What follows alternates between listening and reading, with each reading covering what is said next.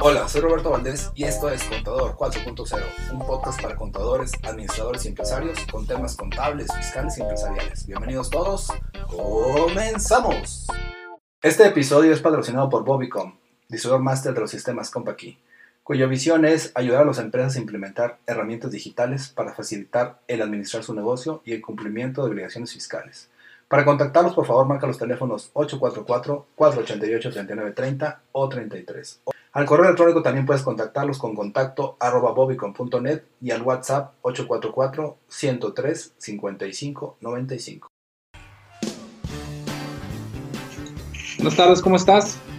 Mi nombre es Roberto Valdés, esto es Criterio Fiscal Digital. Como ya sabes, soy dueño de Bobicom, somos distribuidores máster de los sistemas CompaKey y nuestra visión es ayudar a las empresas a implementar este tipo de herramientas digitales para facilitar cómo se administran sus negocios y cómo cumplir con obligaciones fiscales.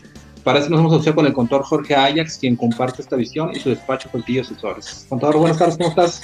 Robert, muy buenas tardes. Buenas tardes a todos eh, las personas que nos hacen el favor de escuchar y de, y de ver por estos medios y pues eh, con eh, novedades de, de, tipo fiscal importantes que pues es eh, siempre recomendable tener diversos criterios y creo que esta eh, eh, esta parte de, que hemos eh, tratado de, establecer de hace algún tiempo, pues ha rendido sus frutos, ¿no? porque realmente sí ha servido para que varias personas pues se acerquen, pregunten, y esa es la idea, pues, realmente como te comentaba, el programa realmente lo hacen las personas que nos, que nos cuestionan, que nos preguntan, porque de ahí pues salen todos estos temas que hemos estado eh, manifestando y que pues, también el día de hoy son temas que en un momento determinado salieron de alguna duda, eh, algún comentario que hemos recibido por ahí de, diversas eh, personas, de diversas empresas. Entonces, a tus órdenes, don.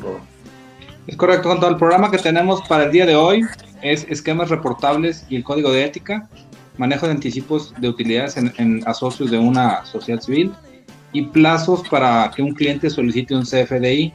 No sé qué te parezca, contar con cuál te gustaría iniciar, con el de esquemas. el primero que fue precisamente lo que eh, salió publicado este lunes eh, pasado. Eh, recordar que todos los lunes en el diario de Coahuila se publica tanto en la versión impresa como en la versión electrónica en la columna de criterio fiscal eh, prácticamente la, eh, esta, esa información está a la vista. Entonces, eh, pues como ya es costumbre, voy a, ahondar un poco en, este, tema, este primer tema. Es un tema que tiene que ver con dos circunstancias, ¿no?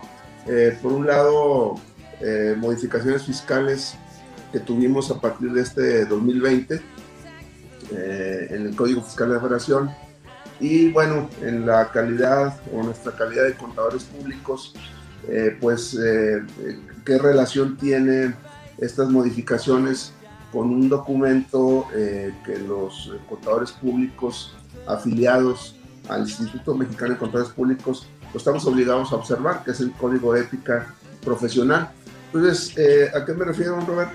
Pues básicamente a la reforma en Código Fiscal de Federación y a nuevas eh, disposiciones en materia de, eh, eh, lo que se conoce como esquemas reportables. ¿Qué quiere decir esto? Bueno, de acuerdo a las disposiciones del Código Fiscal de Federación vigentes a partir de este 2020, aunque la primera manifestación, la primera declaración donde se va a reflejar estos esquemas reportables se va a presentar en el 2021, pero ya la obligación existe.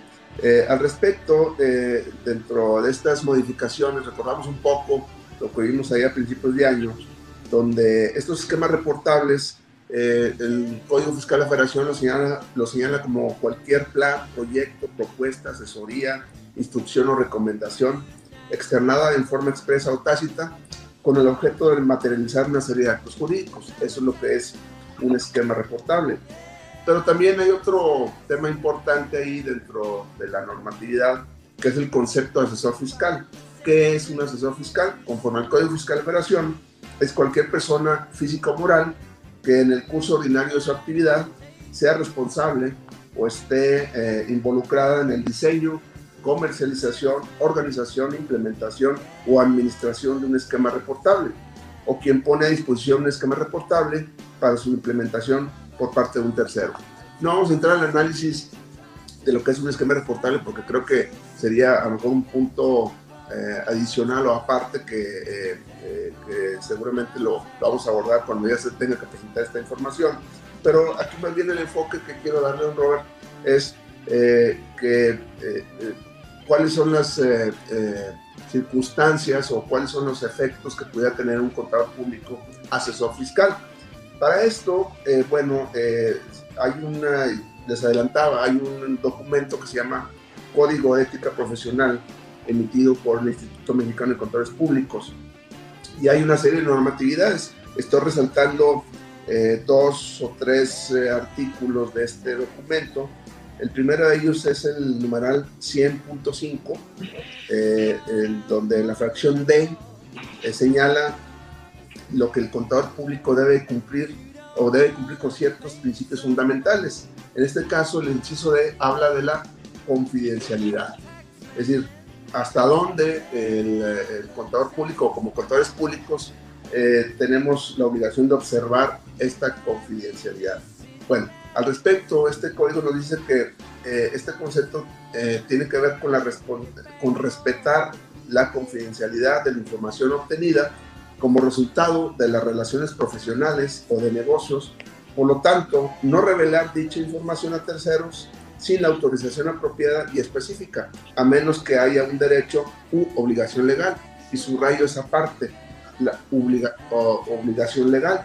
Entonces aquí sería importante analizar desde el punto de vista jurídico y profesional eh, si este eh, eh, tema del Código Fiscal de Operación pudiera ser una circunstancia que podamos como contadores públicos entre comillas, violar la confidencialidad del cliente, porque hay una obligación legal de hacerlo. Y pues en esa circunstancia no podría haber alguna eh, eh, causal del, cliente que se pueda quejar, vamos a llamar de esa manera, por haber revelado algún esquema reportable. Obviamente que para que eso tenga lugar tenemos que estudiar cuáles son los esquemas reportables, si la circunstancia que se está dando es consecuencia de ese, de, esa, de ese esquema reportable, sí o no. Tenemos que irnos al, fondo del asunto, ¿no?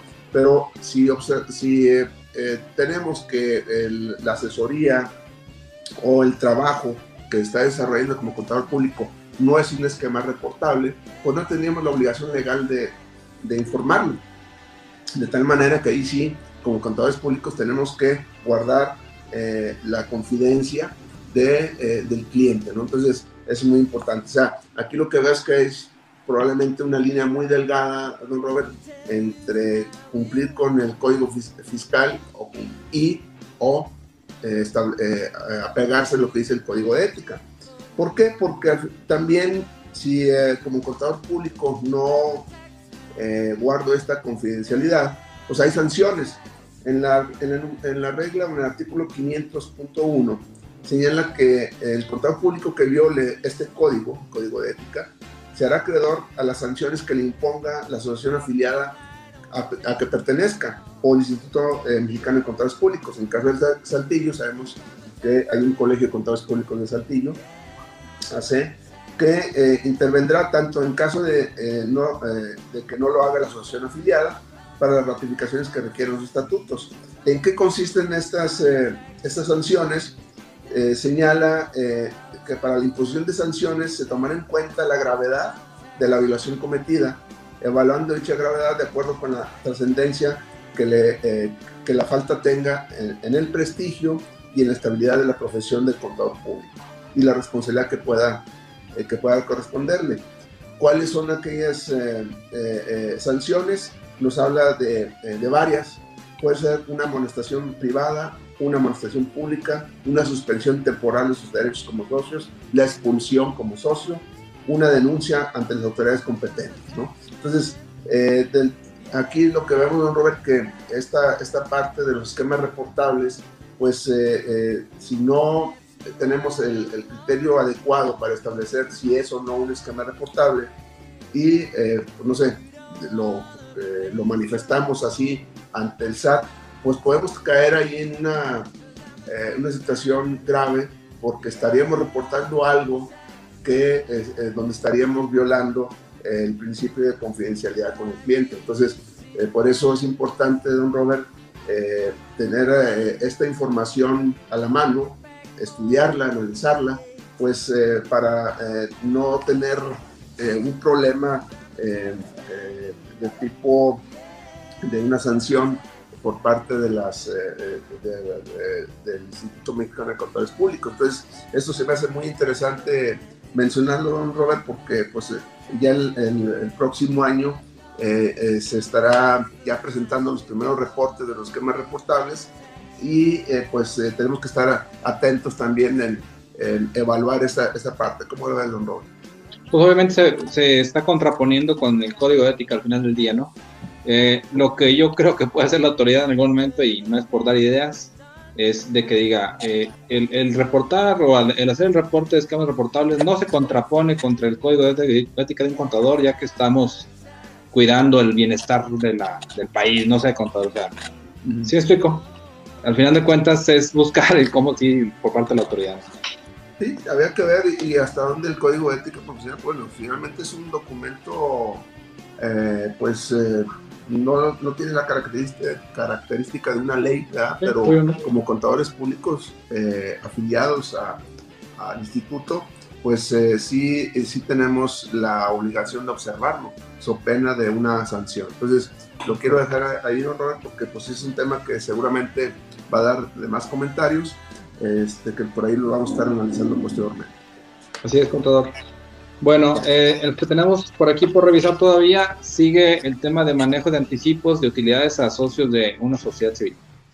Sí, don Robert. Bueno, este tema también eh, tiene que ver con eh, el procedimiento que, que se, que, se, sigue para, para efectos de, del retiro de utilidades de los socios de una sociedad civil. digo, ejemplos hay varios, hay sociedades civiles, por ejemplo, de contadores, de abogados, de doctores, de ingenieros, de arquitectos, etcétera, ¿no? Eh, eh, es decir, es una situación eh, normal que los profesionales o los profesionistas de, cierto giro, pues se reúnan para llevar a cabo su actividad dentro de una sociedad civil. Y el tema aquí a que me quiero referir, don Robert, es el tratamiento fiscal de las, del retiro de utilidades. Y básicamente es un tema, es un punto eh, una sociedad civil tiene eh, cierto ah, manejo fiscal diferente a una SADCB, porque precisamente los anticipos de utilidades se eh, manejan en una sociedad civil como una deducción fiscal, como si fuera un sueldo. No es propiamente un sueldo, pero califica como una asimilable a sueldos, de tal manera que los anticipos que se den a los socios son deducibles bajo el esquema de asimilados a sueldos. De tal manera que tienen la posibilidad de estar retirando utilidades durante el ejercicio. Es decir, durante el ejercicio fiscal pueden estarse dando anticipos de utilidades y esos anticipos son deducibles para la sociedad civil. Eh, ¿Por qué lo comento, Robert? Porque puede haber dos momentos de retiro de utilidades. Puede haber un retiro, como lo estoy comentando, parcial durante el ejercicio, es decir, puede ser todos los meses, cada dos meses, etcétera. Puede hacer eh, esos eh, anticipos de manera eh, parcial durante el ejercicio, o bien yo me puedo esperar a que termine el ejercicio, se genere la utilidad y entonces repartirme la utilidad. Aquí la pregunta ahora sí del, del gran premio de los 64 mil pesos, algunos nos acordaremos de ese 64 mil pesos, ahorita ya no es nada, ¿no? Pero en aquel entonces, en los 70 era mucho dinero. es, es, ¿Qué conviene más? ¿Hacer retiros parciales durante el ejercicio o hacer un retiro de utilidades una vez terminado el ejercicio? Y básicamente, eh, pues la, la, conclusión que yo les puedo comentar, y ahora sí por experiencia propia, es de que eh, a la hora de estar retirando durante todos los, eh, parcialmente durante el ejercicio, eh, se, se, podamos obtener una, una, ventaja fiscal en cuanto al impuesto se refiere, porque obviamente que se va a una tarifa de, impuesto porque se califica como una asimilable a sueldo y de esa manera pues eh, tengo un impuesto que eh, depende del monto y depende obviamente eh, del cálculo del impuesto en base a la, a la, al, nivel que se está retirando, ¿no? Entonces, en, en, esa circunstancia, a diferencia de hacer un retiro una vez que termina el ejercicio, ahí ya calificaría como un dividendo. Tenemos que generar primero que la empresa pague el impuesto y luego, la sociedad civil, perdón, la sociedad civil paga el impuesto y luego sobre el neto que el, eh, el socio, los socios de la sociedad civil puedan retirar esas utilidades, pero ya como dividendo, donde además se causaría un 10% adicional. Entonces, si determinamos, eh, hacemos una comparación del impuesto que se pagaría si retiramos, digamos, mensualmente contra retirar anualmente, eh, básicamente si vemos un ahorro en el impuesto muy importante, que puede ser el 30 y 40%, así a, grandes rasgos. Entonces, creo que esta parte es importante, Robert, a aquellas, aquellos profesionistas que están eh, eh, manejándose a través de una sociedad civil, eh, vuelvo a repetir, contadores, abogados, doctores, arquitectos, lo que sea, pues vamos a obtener pues, una ventaja fiscal de estar retirando parcialmente durante el ejercicio eh, una ventaja fiscal en cuanto al impuesto se refiere. Entonces, creo que es un buen tip, don Robert, eh, que hay que considerar. Eh, ¿Por qué? Porque esto nos obliga a que prácticamente hacer cierres mensuales para hacer cálculos correspondientes y poder estar obteniendo un beneficio fiscal en cuanto al impuesto. ¿Cómo lo ve, don Robert? Pues muy bien, contó nada más de las dudas que recurrentemente nos hacen. Nosotros obviamente vendemos el sistema de compra aquí nóminas y lo implementamos y es común que algunas empresas nos pidan que configuremos el sistema para manejo, por ejemplo, de asimilares a salarios. El concepto que se está, que en ocasiones el cliente solicita, es que se llame así como tal, asimilares a salarios. Pero algunos otros dicen, ¿sabes qué? No, Roberto, ponme de remanente distribuible. ¿Es importante el concepto, contador? No? Bueno, mira, yo pienso que sí, aunque creo que, a ver, tú ahí me tendrás también una, una opinión, pero este, hasta donde yo me acuerdo, en el CFDI que es la, la base de esta cifra de nómina, hay una clave. Y parece ser, no me acuerdo muy bien, pero yo creo que tú sí. Eh, la clave es eh, como que es única para todos los asimilados a salarios, o cuando menos no hay una, una segregación del tipo de asimilado a salario en la clave. Entonces, por lo tanto, desde mi punto de vista, si no podemos tener una clave específica para remanente eh, o anticipo de utilidades, yo sería la idea de poner la clave que me, eh, que me obligan a poner en la CFDI de nómina y en el concepto de ser un poquito más específicos de, de, qué tipo de asimilados se refiere. Y tendríamos que establecer que son asimilados salarios bajo el esquema de anticipo de utilidades a socios o accionistas. Entonces, eh, no sé si ahí eh, creo que esa parte así es en el CFDI nómina, Robert. Sí, en este caso, dentro del sistema de nóminas, eh, cada concepto se clasifica en las claves que el SAT en algún momento generó, autorizó. Y como usted dice, la realidad es que solamente existe una clave de asimilables a salarios. Aquí el, la, pregunta va enfocada más al tema de eh, si en el texto, como usted dice, complementario, vale más la pena que se le ponga remanente distribuible, anticipo de utilidades o como tal, asimilables a salarios. yo, yo sí sugiero ser un poquito más específicos y además, don Robert, es decir, el CFDI no lo es todo. Tiene que darse todo el esquema completo, porque para ser eh, eh, anticipo de socio tiene que ser socio asociado y tenemos que comprobar esa situación con la documentación correspondiente. Entonces, tiene que ser, en el CFDI tiene que, desde mi punto de vista, sí señalar que es un anticipo de, de utilidades a socios, pero también tener eh, una, eh, eh, un soporte documental de que realmente es un anticipo de, de, pago de, socios. ¿no? El soporte documental hablaría básicamente de los contratos, ¿no? En el caso de los asociados y obviamente en el caso de los socios como tal que estén en el acta constitutiva. Es correcto, es importante ahí este, considerar esa, esa documentación, esa documentación que compruebe su calidad de socio, socio o asociado de la sociedad. Y eh, bueno, sin dejar fuera que en el CFD de nómina, pues sí, se ponga la clave de asimilados y yo sugiero que en el concepto se pueda adicionar ese, eh, esa, esa, manifestación, ¿verdad? Conta, eh, el concepto, la clave nada más para que la gente sepa, la clave agrupadora del SAT, que es para asimilar salarios, es la clave P de percepción, 046, y se denomina ingresos, ingresos asimilares a salarios. Ok, perfecto. Perfecto. Muy bien. Ah, Conta, y nada más una duda también que surge por ahí de repente de, los, de parte de las, de las personas. Dicen, oye Roberto, es que yo le pago en ocasiones cada 15 días porque hace un trabajo específico, realmente sí es un asimilable, es decir, es una persona que le da servicios e, extraordinarios a la empresa. Entonces me dice, ¿qué, qué tasa uso? La, la, mensual, la semanal, la quincenal?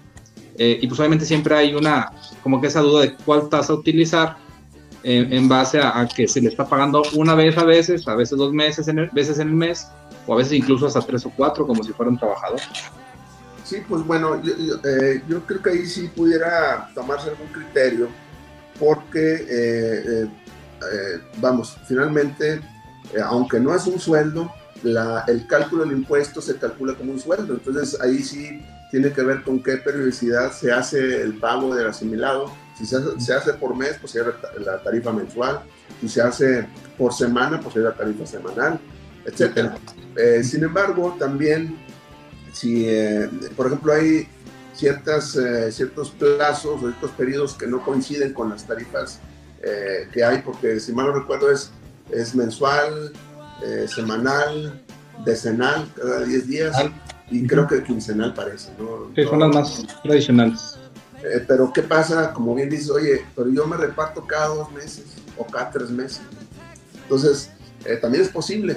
por ahí hay un artículo reglamentario que señala eh, un procedimiento que sería bueno ahí nada más revisarlo, eh, cuando se hacen pagos por periodos diferentes. Entonces, ahí, este, por ahí lo, eh, lo buscamos en el reglamento de ICR, vamos a encontrar un procedimiento por periodos diferentes. Entonces, por ahí también podemos tener la respuesta. Ya sería cuestión de que el sistema esté, que pueda este, poder hacer ese ajuste que menciona el reglamento habría que ver si, si, estaría eh, capacitado, digamos así, para que haga ese ajuste. Sí, habría que ver en este caso, eh, ya en los casos específicos, en muchas ocasiones, contador, cuando solamente se tiene un pago mensual o, como usted dice, extraordinario cada bimestre, cada trimestre, a veces el, el, cliente opta por hacer el cálculo y solamente calcular, capturarlo en el sistema. Porque para efectos fiscales, lo que le importa a la autoridad es que se ponga el ingreso configurado correctamente como P046 y adicionalmente se complemente con el impuesto que le corresponda, lógicamente. Entonces, eh, esa sería una solución simple, pero pues al final de cuentas funcional. ¿no? Correcto. Muy bien, con todo, pues, cambiamos al siguiente tema, entonces, si gustas, y en este caso estamos hablando de plazos para que un cliente solicite un CFDI. Es, un, es una pregunta recurrente, don Robert, y, eh, y, lo, yo lo relaciono con una eh, noticia que sacó el SAT el año pasado, en el 2019 respecto a eh, qué plazo se tiene cuando alguien va a realizar una compra, un consumo, qué plazo tiene para pedir su factura, pocas palabras.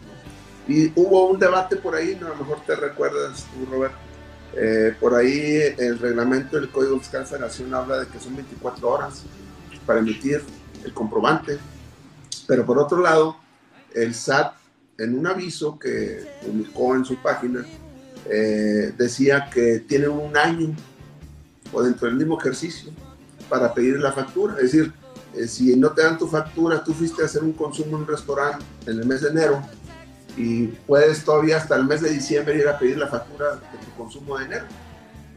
Y eh, bueno, ahí hubo un debate, me acuerdo que lo comentamos aquí en estos, a través de estos medios, y donde yo establecía que no, era posible esa parte o sea, no tiene un fundamento legal en el SAT para establecer que tiene un año para, para este, eh, conseguir su factura. Bueno, al respecto, porque sigue la, la misma circunstancia, ¿no?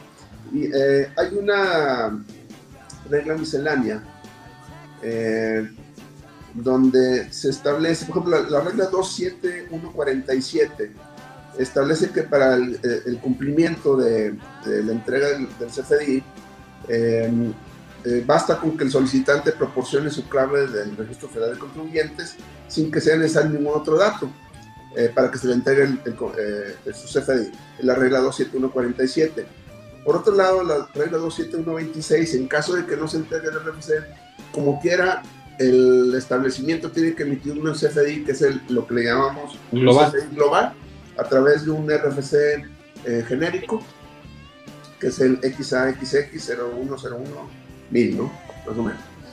Pero bueno, finalmente la pregunta, oye, pero todavía no me respondes cuánto tiempo. Bueno, finalmente la regla 27136 establece que si el CFDI no se entrega en el momento en que se realiza la operación, eh, porque no lo solicitó, puede solicitarse su expedición conforme a esta regla dentro del mes que, eh, dentro del mes que corresponda a su operación dentro del mes que corresponda a su operación o sea tenemos solamente hasta el último día de ese mes entonces eh, esto es el fundamento voy a repetir la regla 27136 de la miscelánea entonces con esto queda explicado que no tienen bueno ya con la regla esta regla no estaba el año pasado o la empezaron apenas allá a manejar porque realmente entonces ya no se tiene eh, eh, uh, tiempo para poder obtener un CFDI. Tiene que ser dentro del mes que corresponde a su operación.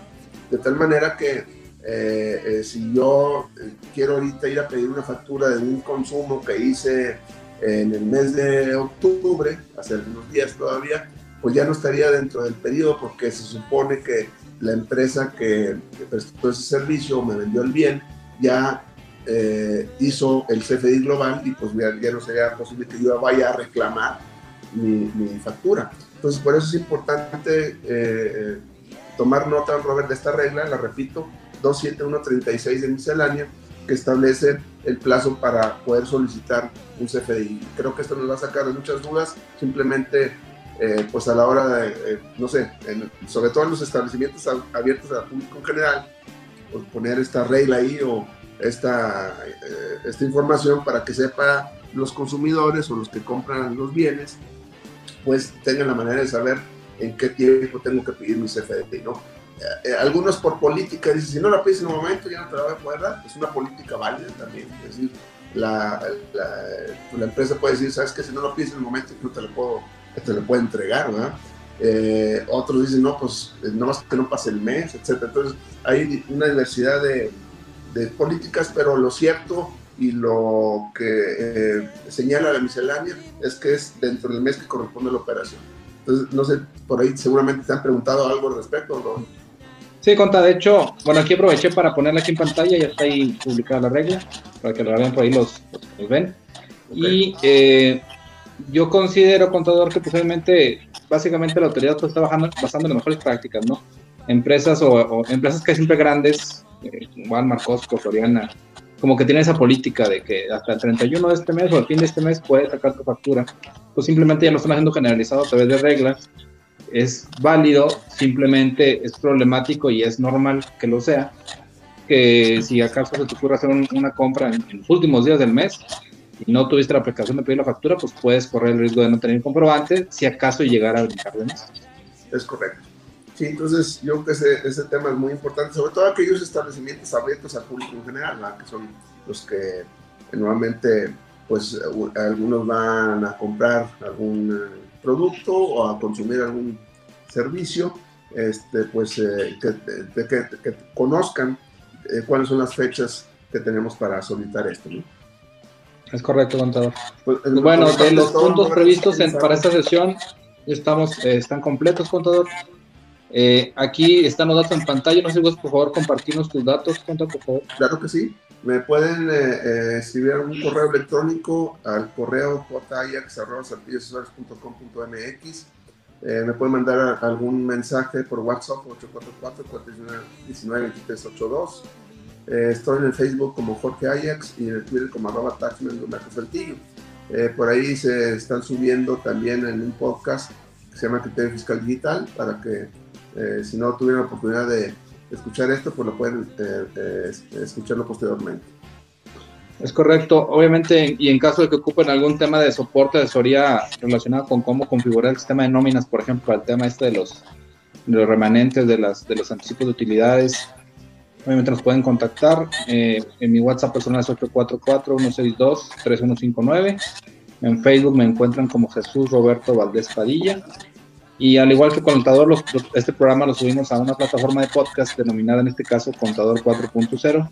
En esa plataforma, además de estos programas de criterio fiscal digital, acostumbramos también subir información relacionada con temas eh, de trabajo de, STPS, como es el caso de la NOM, y algunos temas eh, específicamente de la marca Compact. Pues bueno, contador, no sé si tengas algún algún punto adicional que quieras eh, que veamos. No, pues sería, sería todo, Robert, este, y pues vamos a preparar ya información. ya lo, prácticamente ya se aprobó lo que es la miscelánea fiscal, bueno, las, las reformas fiscales, solamente está pendiente su publicación, entonces seguramente vamos a estar platicando eso en los próximos programas. Es correcto, contador. Bueno, agradezco mucho tu tiempo, agradezco aquí a la gente que nos está viendo. Obviamente, de repente ahí movemos usuarios por temas de, trabajo, de ajustes necesarios. Pero pues, lo, importante aquí en estas plataformas es que se, quedan grabadas y que posiblemente ustedes pueden consultarlas cuando gusten y ya, obviamente, el tema de los podcasts. ¿no? Perfecto, pues a, la orden, Robo. Con todo gusto, arte, descansa y por ahí nos vemos eh, la semana que entra, ¿no? Dios quiere. Cuídate mucho, hablamos, saludos a todos.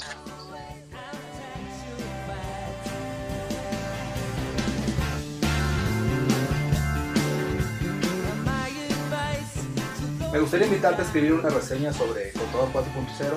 Esto es para que más personas puedan descubrir este podcast. También te pido me sigas en redes sociales como Jesús Roberto Valdés Padilla, en mi Instagram como Bobicom o Roberto Valdés, y que pues, obviamente nos apoyes si nos des un, un me gusta. Gracias por escucharnos y nos vemos la próxima. Saludos.